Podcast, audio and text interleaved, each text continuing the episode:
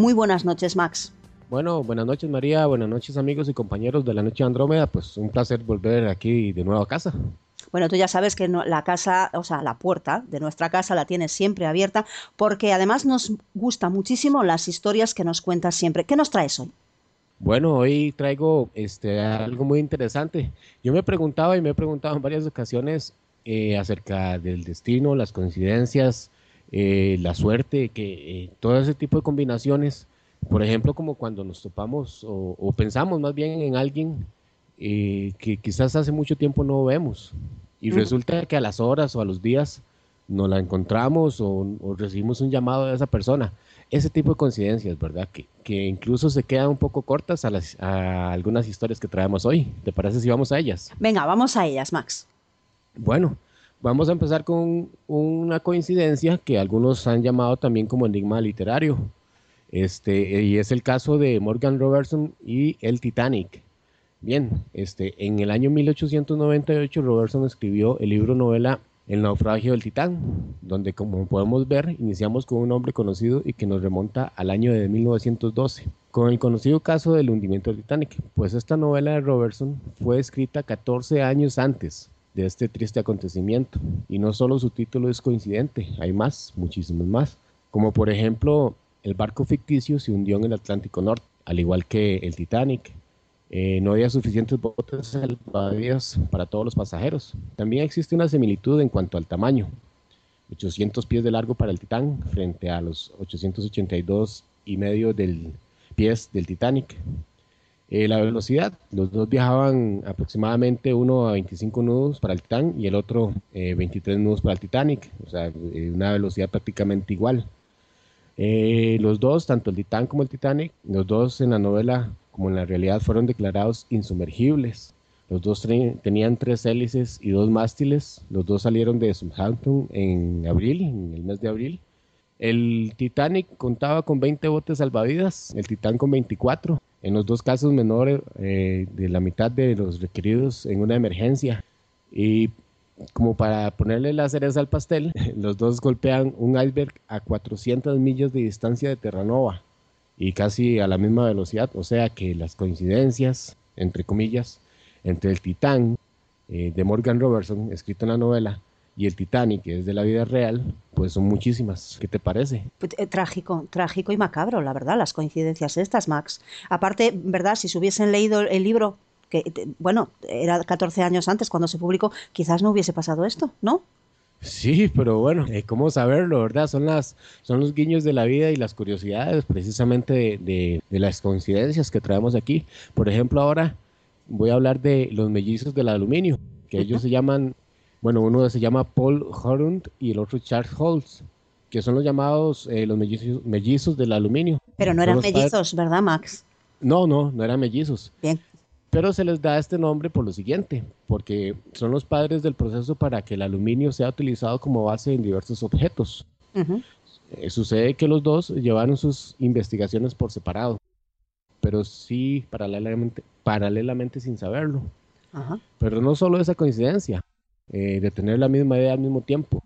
Eh, se presenta en su historia. También ambos nacieron en el año 1863, o sea, ya iniciamos con, lo primero, ¿verdad? 1863, los dos nacen, ambos patentaron la idea a la misma edad, a los 22 años, y ambos murieron muy jóvenes a la edad de 51 años. Vaya. En 1914. Eh, sobra decir que el proceso descubierto por ellos se llama proceso hall harren O sea que le pusieron al final el nombre de los dos. Sí, les pusieron el nombre de los dos, aunque en realidad este, el primero en patentarlo por eh, meses, apenas eh, fue el 23 de abril de 1886, Horn fue el primero que lo patentó. Finalmente Charles Martin Holtz fue el que eh, lo patentó posteriormente en julio, pero, o sea, estamos hablando de, meses apenas. Entonces, se les ha dado este proceso eh, a los dos y por eso se les llama el mellizo del, aluminio. Es increíble, ¿verdad? Dos personas distintas y, pensando lo mismo en, a, distancia. Pues eso está bien, sí. sí, y además, y además que este, y a mucha distancia, porque eh, uno en Estados Unidos y el otro eh, en Europa, así que este, también otra coincidencia muy importante. Muy curioso, sí. Muy curioso. Bueno, y ahora continuamos con un caso, es un caso, este, esos casos que son un poco complicados de comprobar, porque quizás son un poco de leyenda y, todo eso, entonces son un tanto difíciles, pero bueno, los traemos aquí porque anda ahí por la red y todo. Mencionábamos esto de que no sabemos si es verdad, pero bueno, ahí está, ¿verdad? es el caso de Hawk, eh, Hawk Williams. Este, eh, no podemos encontrar papeles que realmente confirmen esta historia. Lo cierto es que es muy interesante. Williams según las crónicas oscuras del Internet, ha sobrevivido a, varios naufragios. Vaya. Claro, no hablamos de la misma persona, sino de varios Hawk Williams a través de la historia. Ah. El 15 de diciembre de 1664 se hundió un barco en el estrecho de Menai, en la costa de Gales. 82 pasajeros encontraron la muerte. Eh, todos, eh, todos los que componían el pasaje salvo un hombre, adivina cómo se llamaba. Mm. Exactamente. Hank Williams. Williams, exactamente. Pero resulta que el 5 de diciembre del año 1785, o sea, 121 años después, en otro naufragio, perecieron 60 pasajeros y solo hubo un sobreviviente. ¿Sabes cómo se llama? Dímelo tú, que a mí ya me da miedo. se llama Hulk Williams, igual. Jolín. Pero si esto es poco, el 5 de agosto del año 1860, el hundimiento del tercer barco provocó la muerte de 25 pasajeros. Solo una persona logró sobrevivir. ¿Su nombre? Hawk Williams. Ay Dios. Pues esto sí que es tremendo, ¿verdad, Max? O sea, como para subirse a cualquier sitio donde estuviese este, o sea, donde, donde navegase este señor, porque estaba visto que donde él se metía, eh, se morían todos menos él. No, no, que, que si, si si pasas y ves en la cartilla pasajeros que ese nombre, yo pues me devuelvo, yo no, no, ingreso. No, no, yo tampoco, más en eso estoy contigo. Madre mía, qué horror. Pero bueno, como decíamos, esto es una leyenda negra, en realidad no está tan comprobado, pues eh, yo lo noto más como leyenda que como una coincidencia o una historia real, pero bueno, en fin, ahí está y, lo consignamos, ¿no? Claro. sí, este, ahora vamos a la, a la otra cara de la moneda con un caso que a mí pues me ha gustado muchísimo. Este es un caso de, dos niñas. Una de ellas se llamaba Laura Buxton y la otra también. Vaya. O sea, las dos se llamaban igual, Laura Buxton. Muy bien. Ajá. ¿Y qué les pasó a ellas? Estás escuchando La Noche de Andrómeda. Lo que sucedió con ellas, este, que es que corre el año de junio del año 2001 cuando Lara Buxton lanza un globo al aire al final de una reunión familiar. El globo en cuestión va con una nota incluida. Este recorrió nada más y nada menos que 225 kilómetros hasta que aterrizó en el jardín de otra niña de 10 años que casualmente se llamaba Lara Buxton, igual. Vaya. Pero la casualidad no termina ahí. Además de esto, eh, que ya de por sí es sorprendente, Resulta que las dos Lauras compartían, compartían ciertos gustos y similitudes, como que las dos tenían un perro labrador negro, las dos tenían un conejo, eh, las dos tenían la misma edad y las dos tenían la misma estatura. ¿Qué te parece? Vaya, hay cosas muy extrañas en la vida, sí. Y luego dicen que, bueno, que tenemos siempre una, una mitad por ahí perdida, pues a lo mejor era el caso de estas dos chicas, ¿no? Sí, sí, sí, y, es que, eh, a ver, yo me pongo a pensar, ¿qué posibilidades tiene alguien de lanzar un globo? Un globo que depende de las circunstancias del viento, de, muchas cosas, claro. De muchas cosas, de, cuánto helio lleve, de, todo. De todo, sí. Si nos ponemos a analizarlo todo, todo, o sea, es muy, muy, sería muy difícil, ¿verdad? Que, que se diese esa coincidencia. Bueno, yo no lo llamaría coincidencia, ¿no, Max? Sí, efectivamente, ya este tipo de casos ya nos preguntamos, tenemos que ponerle un, signo de pregunta a la palabra coincidencia porque sí. no, no, no sabemos, ¿verdad?, qué pasó ahí, porque que llegue la misma persona, una persona que, lleve tu mismo nombre y que tenga ciertos gustos a los tuyos y quien quiera conocer un poco de esta historia, pues ahí encontrará incluso hasta videos de estas dos chicas que ya pues están un poquito grandes, ya hicieron su vida y, y ahí encontrarán entonces un poco de, esta historia de, Laura Buxton en partida doble. Ajá. Y más casos, más casos que esto a mí me está emocionando muchísimo. Bueno, eh, tenemos a alguien muy conocido que se viene a dar una vueltica aquí por esta eh, parte de las coincidencias sorprendentes que es el gran actor Anthony Hopkins. eh, y el libro perdido, así pues lo hemos titulado. Anthony Hawkins, este, que es otra de mis favoritas en cuanto a coincidencias extrañas se refiere, resulta que en el año 1973, este gran actor Hopkins decidió aparecer en la versión cinematográfica de la novela La mujer de Petrova, eh, de George Pfeiffer, que de hecho no lo había leído, no había leído el libro. En ese momento, el actor salió a su casa de Londres para comprar, para comprar el libro. Para ello cogió el metro con el fin de ir a una librería, pero la novela estaba agotada. Así que decidió volver a casa. Hopkins hizo el mismo camino de vuelta y cuando accedió al metro se sentó en un banco y se percató de que alguien había dejado un libro lleno de anotaciones, que casualmente era el libro que había estado buscando. Eh, ya ahí la, la, primera coincidencia, ¿no? Eh, resulta que, bueno, eh, dos años después, durante el rodaje de la película que Hopkins iba a protagonizar, conoció a George Pfeiffer, quien le contó cómo dos años antes le había prestado a un amigo su ejemplar plagado de anotaciones y cómo este amigo lo había perdido en el metro. En ese momento se dieron cuenta de que Hopkins no solo había encontrado el libro que buscaba, sino que era el ejemplar propio del autor de la película. Vaya. O sea, una, una coincidencia eh, eh, muy, muy grande, ¿verdad? Este, y extraña. Sí, sobre todo extraña, porque vamos, es que esté buscando el libro, que no lo encuentre y que luego resulta que en el metro pues, se le había olvidado a alguien y que aún encima pertenezca al mismo autor, madre mía, se tienen que dar también muchas, muchas cosas para que esto suceda. Sí. Sí, bueno, y pues ahora ah, voy a tener que buscar la película y mirarla porque ya me, ya me interesa mucho. ¿Verdad? Ya crea un poquito de... Bueno, ahora tenemos que ver, mirar la película, sí, a ver qué pasa ahí. Sí, tienes razón, Max. Sí. Y bueno, este, continuando con las coincidencias sorprendentes, este, vamos con un, caso, no sé, yo te pregunto, María, eh, supongo que ya, ya, ya conozco la respuesta, pero ¿crees poder resistir el poder de siete rayos? Ay, no, Vamos, no. Vamos, creo que no. ¿eh? Yo creo que al primero quedaría ya en el sitio. Digo yo, no sé. Pero tiene muchísima potencia, claro.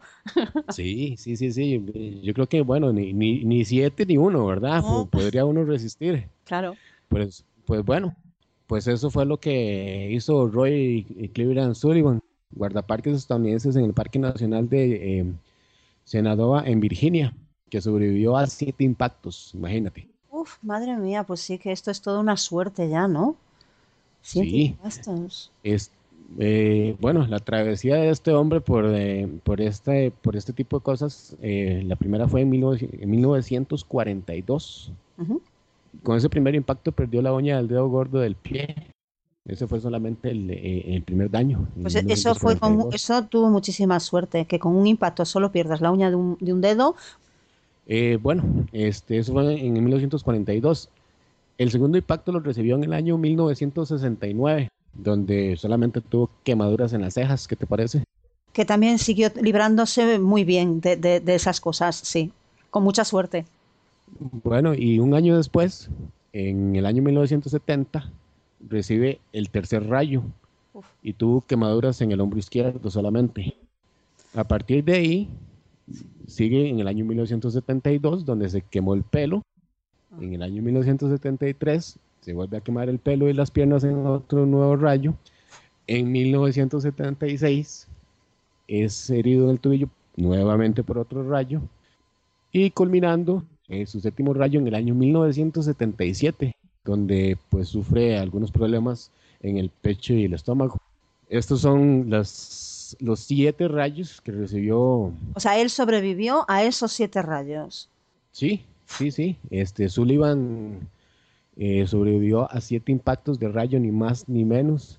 Y este hombre, pues, cuenta con una historia muy triste. La verdad es que su vida fue marcada mm, por los rayos. en definitiva, a pesar de que sobrevivió a ellos, este, mucha gente se le alejó. No, no es que es normal, claro.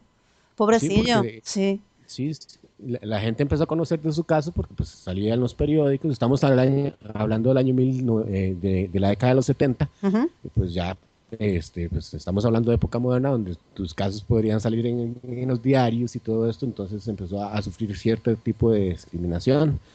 Tanto así que como digo, este, la historia de Sullivan eh, termina muy trágicamente, de muy mala forma, a pesar de haber sobrevivido a siete rayos. No me digas que un último rayo que lo mató. No, no, no. Eh, al final de su vida, él, bueno, él decidió suicidarse con su arma reglamentaria, ya que él era guardaparques. Y esto sucedió en el año 1983. Vaya por Dios. Pues una auténtica lástima, la verdad. Bueno, es que a lo mejor el hombre, el pobre hombre, no me extrañaría nada que estuviese hastiado ya de tanto, de tanto rayo. Es que tiene que ser horrible. Sí, por supuesto. Este, mm, entonces, eh, supongo yo que tanta soledad y todo, pues él terminó eh, quitándose la vida en el año 1983. Un caso, pues, triste de las coincidencias, ¿verdad? Y que eh, a pesar de que los rayos no lo mataron, él terminó quitándose la vida. Claro, bueno, yo ahí lo entiendo perfectamente, porque no tiene que ser plato de buen gusto casi año tras año, casi, ¿no? Por lo que llevas contado, era casi año tras año. Bueno, exceptuando en algunos que había a lo mejor una diferencia de dos o tres años, pero, pero era, vamos, no tiene que ser agradable sufrir, sufrir estas, estas cosas, de, porque un rayo es, te hace mucho daño. Sí, sí, efectivamente. y hablando de rayos, tenemos otro caso, igual de coincidencias extrañas y, de otra persona. Él es un cubano llamado Jorge Márquez. Eh, y bueno, esta es una historia bastante eh, reciente también. Este, estamos hablando de la década de los 80s y los 90s. Este, él, eh, el cubano Jorge Márquez ha sobrevivido a nada más y nada menos que a la cantidad de seis rayos. Márquez dice que que ve una tormenta y se encomienda a Dios, pues yo creo que no es para menos, ¿no? No, no, bueno, no, es para encomendarse sí, a quien sea, porque sí, sí, a ver, si todos le caen a él. Eh, eh, la, la, cuestión es pensar que tiene que llevar este, que tienen que llevar estos hombres en el cuerpo para que, que bueno, para atraer así la, los rayos. Claro. Sí, sí, e, en definitiva, este eh, por ejemplo, entonces a Márquez fue alcanzado en seis ocasiones por descargas eléctricas y teme que su suerte se acabe y se repita otra vez. Jorge Martínez, un campesino cubano de 62 años, bueno, según la información que teníamos, porque tratamos de actualizarlo un poco, pero no encontramos mucho, pero al momento de la publicación tenía 62 años. Tiene bien ganado el apodo como el hombre para rayos, pues sobrevivió a seis de estas descargas eléctricas en un periodo de 18 años. Este, el primer rayo lo afectó mientras viajaba en su tractor el 5 de junio de 1982. Como él dice, caí redondito. Oh, pobrecillo, jolín, claro. Sí, ese rayo me perforó los tímpanos y durante un tiempo no pude mover la mano derecha, es que no es para menos. bueno, a este chico, por lo, a ver, por lo que se ve, eh, la, cosa ya fue más grave desde el principio, ¿no? En, comparación con el otro, digo, ¿eh, Max? Sí, sí, claro, este, eh, también sufrió quemaduras en la espalda, el pelo, la pérdida eh, en pastes de, sus muelas, imagínate. El tractor sufrió problemas mecánicos. En otros rayos lo afectaron el 2 y el 23 de julio de 1987. Eh, tenemos otro también para el 8 de julio de 1998. Eh, en fin, hay varias fechas, este, como te digo, esta es una historia un poco más reciente, ¿verdad? La década de los 90, donde también se incluyen algunas fechas donde Jorge Márquez, cubano, este, ha sufrido ni más ni menos que seis rayos.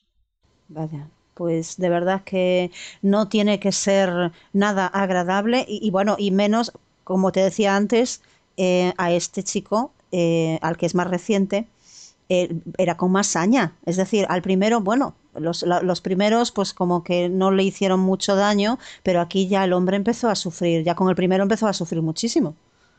Sí, sí, sí, efectivamente, pero bueno, este, eso ya ahí está, estas son, estas sí son historias reales, ¿verdad? Este, en, la mayoría de las que hemos contado. ¿Y qué te parece, María, si, si vamos finalizando con un par de, de historias, este, eh, de coincidencias o suerte, porque a veces la mezcla entre coincidencia y suerte, pues es, este, muy delgada, ¿verdad? La, esa línea que las divide. Entonces, ¿qué te parece si vamos con la, con la historia de, de Frano Celac? Venga, vamos, cuéntanos. Bueno, bueno, bueno, pues eh, Frano Selak es el llamado el hombre con más suerte en el mundo. Eh, Frano es un viejo profesor de música eh, croata, llamado, como, como dije, el hombre más afortunado del mundo, pues ha logrado ganar en no menos de siete ocasiones casi 700 mil euros en la lotería. ¿Qué te parece? Bueno, pues mira, en comparación con los de Rayo, yo ya me quedo con esta historia que por lo menos aquí hay, hay suerte de otra manera, por el medio, y con dinerito, sí.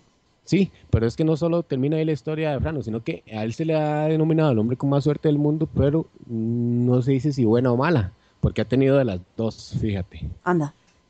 Él ha ganado 700 mil euros en la lotería, Sí. pero también tuvo, ha tenido este, percances muy importantes donde ha logrado salvar su vida en varias ocasiones. Por ejemplo, en el año 1962, un tren en el que viajaba a Sarajevo descarriló y se precipitó a un río helado. 16 personas murieron y él sobrevivió.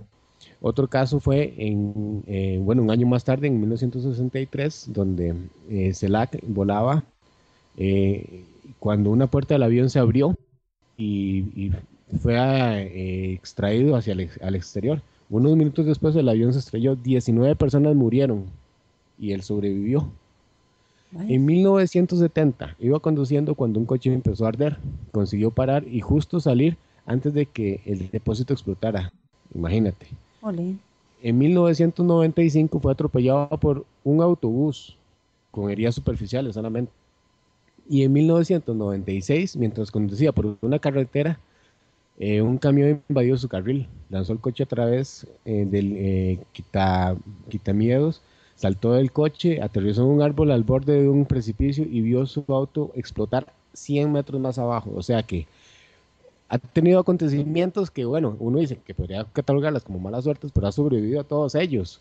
Ujú. Y al final termina en la lotería ganando más de 700 mil euros. Entonces, pues, coincidencias, suerte, bastante la, interesante la historia de Frano Celac, eh, una historia de fortuna y, y- y bueno, eh, de bastante suerte. ¿Sabes qué se me ocurre a mí, Max, con el caso de este chico de, de- del Fra- de- de Frank? ¿Tú crees en el karma? Bueno, pues este, hay cosas que a veces lo, lo hacen pensar a uno en eso, ¿Verdad? en eso, ¿no? ¿Verdad que sí? Es como Sí, si, si sí, sí, sí. dijésemos, te va a pasar esto, vas a sobrevivir y bueno, para compensar un poquito, aparte de haber sobrevivido, porque el accidente no se lo quita a nadie, aunque haya sobrevivido, eh, te va a tocar esto. Es verdad, es como un poquito el karma que dice, bueno, un- una de cal y otra de arena. Sí, pero te voy a contar algo ya para finalizar con, con Fran Ocelac y por qué creo yo que sí puede ser el hombre con más suerte del mundo y quizás el más afortunado. Porque a pesar de todo esto que hemos contado, de, estos accidentes a los cuales él ha, sobrevivido, donde ha tenido mucha buena suerte y ganar estos casi 700 mil euros eh, en, varios, en, no menos de siete ocasiones que ha, logrado ganar la lotería, resulta que él eh, ha distribuido su fortuna entre familiares y amigos. Prácticamente este, no viviendo como en un principio, pero sí este, viviendo de una manera austera. Y dice que es el hombre más feliz del mundo, que él no sabe si es el que tiene más suerte, pero es uno de los hombres más felices del mundo. Vaya, pues sí que es curioso. Eso es algo que muy poquita gente haría, ¿ves? Lo de distribuir su, su riqueza entre, entre las personas que él cree que la necesitan, pues está muy bien, sí. Pues quizás sea el karma, ¿ves, Max? Al final igual influye el karma, ¿eh? Sí, eh, y bueno, la buena voluntad de este hombre, ¿verdad? Claro, eso por supuesto, sí. Y, y- y bueno, y ya que estamos hablando de lotería, vamos a ahora sí terminar por el día de hoy con el caso de Richard eh, Luting, eh, que es el hombre que más veces ha ganado la lotería en Estados Unidos. Eh, la suerte le empezó a acompañar en el año 1992 con un primer premio de 10 mil dólares.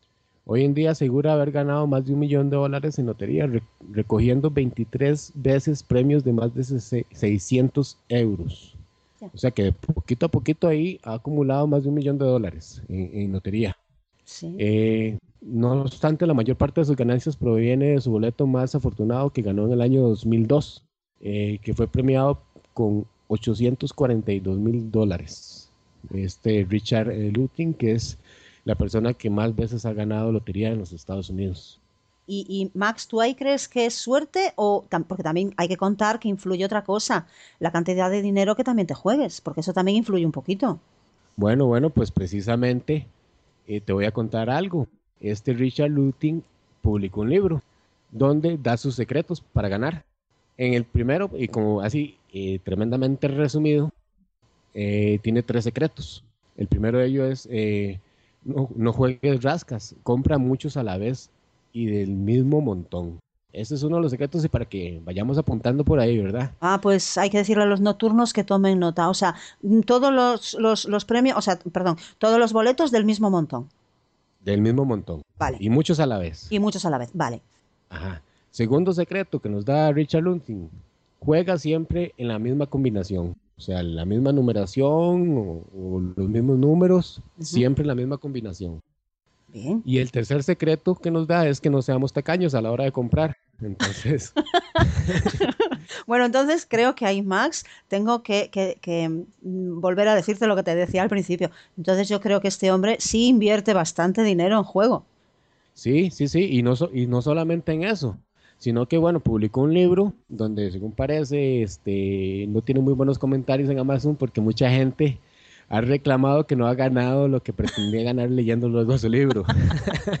Claro, es que suele pasar, sí, sí, sí. Claro, es que lo que está demostrando en el fondo, que bueno, que sí, que puede ser una casualidad, que no siempre porque inviertas mucho dinero mm, llegues a ganar, pero bueno, también te da un poquito que pensar, ¿verdad? Dices tú, sí, sí, porque a ver, si me dices, es que con un dólar he ganado siempre todo, toda esta fortuna, entonces sí que piensas, vaya. Eso es mucha casualidad, pero si tú inviertes al mismo tiempo mucho dinero, lo lógico es que algo te toque. Sí, sí, sí, sí, así es, efectivamente. Este, pues eh, habrá alguna forma. Y yo lo que pienso, y ya en términos generales de las coincidencias, eh, es que siempre, a pesar de que veamos sorprendente en muchos casos, como estos, como los que hemos contado, eh, siempre habrá un espacio para las coincidencias, los que las queramos o no las queramos, siempre habrá un espacio inevitable, que siempre estarán ahí, pues hay que convivir con ellas. Claro, indudablemente, sí. Aquí dejamos siempre abierto a todo, es decir, hay gente que pensará, pues sí que es coincidencia, y luego habrá gente que se vaya a otro factor y diga, no, pues a lo mejor no es solo coincidencia, es que eh, pasaban estas cosas o esta serie de, de acontecimientos llevó a esto. Pero bueno, cada uno es libre de pensar lo que quiera y me ha gustado muchísimo, Max, esto de, de, bueno, de que se den coincidencias tan asombrosas, ¿no? Sí, sí, claro, y, y- y en realidad hemos buscado unas poquitas, porque hay cientos, cientos, lo que pasa es que hay muchas que son muy difíciles de corroborar, Claro. este, por eso hemos tratado de escoger, quizás es algo, hay, incluso hay algunas en la red, hay algunas más sorprendentes, pero ¿qué es lo que sucede? Que empiezas a leer y, y- y dice 1713, 1500 tanto, 1300 y resto, Y es un O sea, poquito difícil contrastarlo hoy en día, claro, se. Exactamente. E- Sí. Entonces nos- uno no sabe si son leyendas, si son historias o realmente sucedieron. Estas que hemos traído, excepto las que mencionamos que estábamos un poco ahí eh, invariables en saber si eran o no, eh, pero la mayoría que hemos traído son historias reales, son coincidencias reales y bueno, coincidencias sorprendentes. Pues a mí me encantan tus coincidencias sorprendentes y me gusta mucho todo el trabajo que desempeñas, Max. Que tú siempre, siempre haces las noticias eh, o, o das las noticias contrastadas. Pues muchísimas gracias por habernos acompañado. Sabes que me encanta tenerte con nosotros. Bueno, pues nada, este, encantado de volver a casa. Un abrazo para todos. Un pura vida desde Costa Rica, como de costumbre. Muchas gracias y nos seguimos escuchando. Nos seguimos escuchando más pura vida. Chao.